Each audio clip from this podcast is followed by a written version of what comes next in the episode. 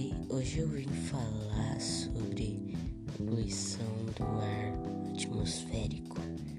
E bem, não tenho muito tempo porque tá tarde, então eu vou ser bem rápido aqui.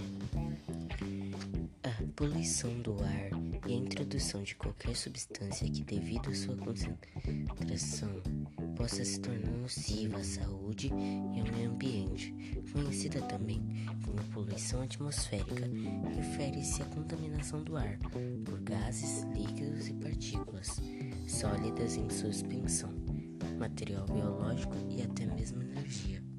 Bem, agora eu vou falar como ela pode atingir as pessoas.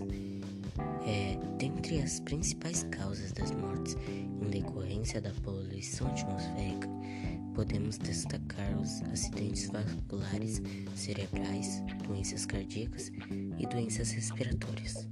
Outros problemas também podem ser desencadeados a curto prazo pela poluição do ar, entre eles a irritação das mucosas, da garganta e bronquite. Agora eu vou dizer como a gente pode diminuir isso. A gente pode diminuir isso reduzindo o ritmo de desmatamento e queimadas.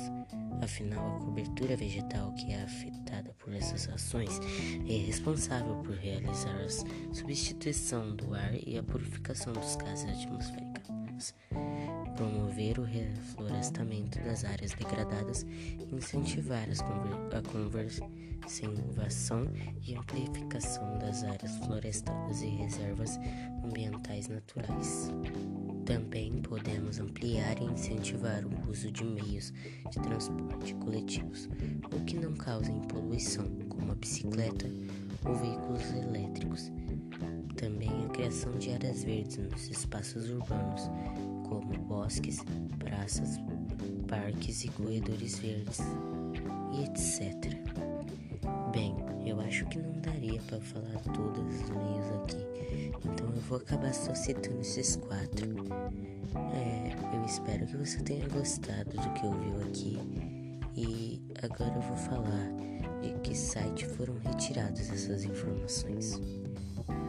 As informações das principais soluções para isso foram retiradas dos alunos online.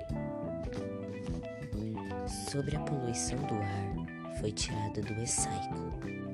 E sobre como isso atinge as pessoas, foi tirada do Mundo Educação. Bem, eu espero que você tenha gostado de ouvir até aqui e abraço.